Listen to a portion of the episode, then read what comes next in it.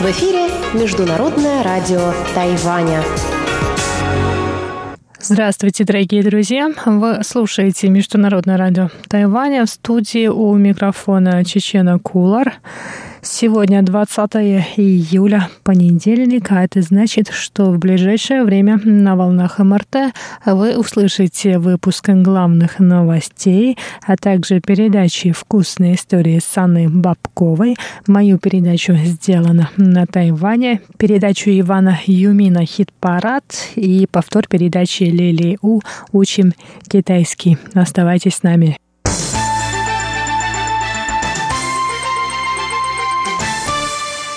Десятое заседание тайваньско-американской межпарламентской группы дружбы прошло сегодня в Тайбэе. В заседании приняли участие 71 депутат законодательного юаня Китайской республики Тайвань, заместитель министра иностранных дел Сюй Сы Дянь, директор Американского института на Тайване Брент Кристенсен, а также недавно назначенная представителем Тайваня в Соединенных Штатах Америки Сяоби Ким.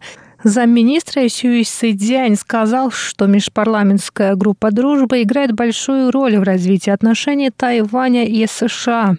Он выразил надежду, что заседания группы помогут укрепить парламентскую дипломатию и дружественные Тайваню силы в Конгрессе США, а также вывести отношения между двумя странами на новый уровень.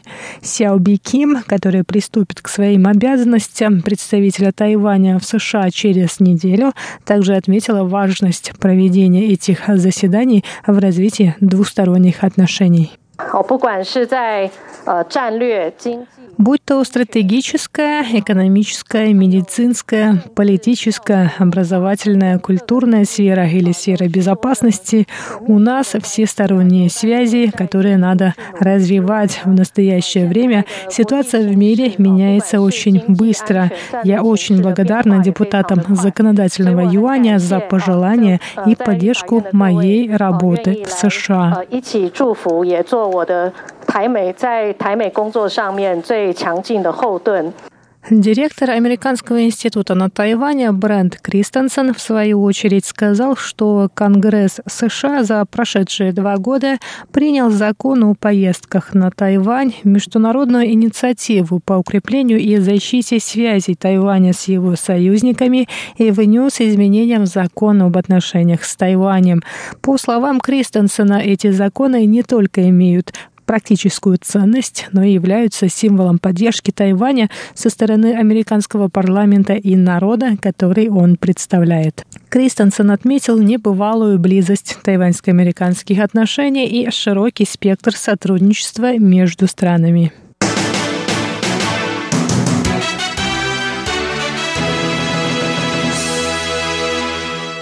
Президент Китайской республики Тайвань Цай Инвэнь приняла сегодня присягу правительственных служащих, которые в скором времени приступят к своим обязанностям. К присяге были приведены заместитель генерального секретаря президентской канцелярии, служащий исполнительного юаня, председатель дисциплинарного суда и представители Тайваня в зарубежных странах. Первым слова присяги произнес заместитель председателя исполнительного юаня Шен Жунзинь. Вслед за ним к присяге были приведены министр экономики Ван Мэйхуа, председатель дисциплинарного суда Дзянь Жэньсю, заместитель генерального секретаря президентской канцелярии Хэ Пэйшань и члены комитета правосудия переходного периода. Кроме того, слова слова присяги произнесли представители Тайваня в Таиланде, Евросоюзе, США, Великобритании, Словакии, Индии и Швейцарии.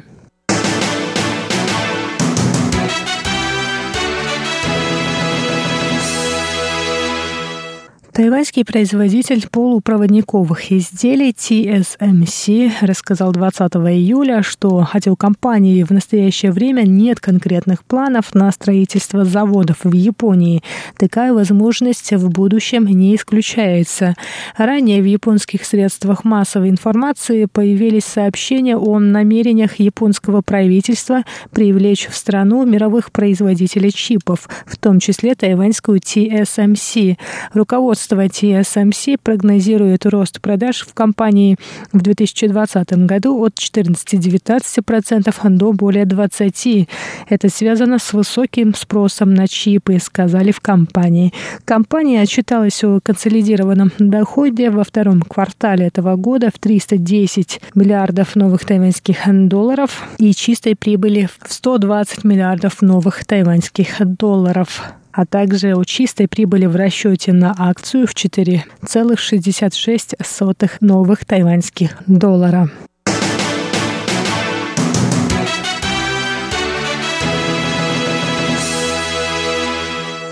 Инвестиционная комиссия Тайваня начала расследование в отношении тайваньского подразделения китайского интернет-магазина Taobao. Ранее в средствах массовой информации появились сообщения, что более 30% акций тайваньского подразделения Taobao принадлежат гражданину Китайской Народной Республики, что нарушает тайваньское законодательство. Интернет-магазин Taobao Тайвань был запущен в прошлом году компанией Cleda Venture Investment, зарегистрированной в Великобритании и, возможно, связанной с Taobao Marketplace, который владеет китайская группа компаний Alibaba. Инвестиционная комиссия сообщила, что Taobao Тайвань использует ту же платформу, что и Taobao Marketplace, в связи с чем существуют опасения относительно безопасности личных данных тайваньских покупателей. В настоящее время инвестиционная компания в сотрудничестве Советом по делам материкового Китая собирает необходимую информацию о владельцах тайваньского подразделения Taobao. Согласно тайваньским законам, инвесторы из Китая должны получить разрешение у тайваньского правительства на приобретение более 30% акций тайваньских компаний. Самой компании отрицает, что Taobao Тайвань и Taobao Marketplace размещены на одной платформе. По словам представителя тайваньского Taobao, тайваньские покупатели не обязаны подписывать соглашение о пользовании услугами Taobao Marketplace Китая.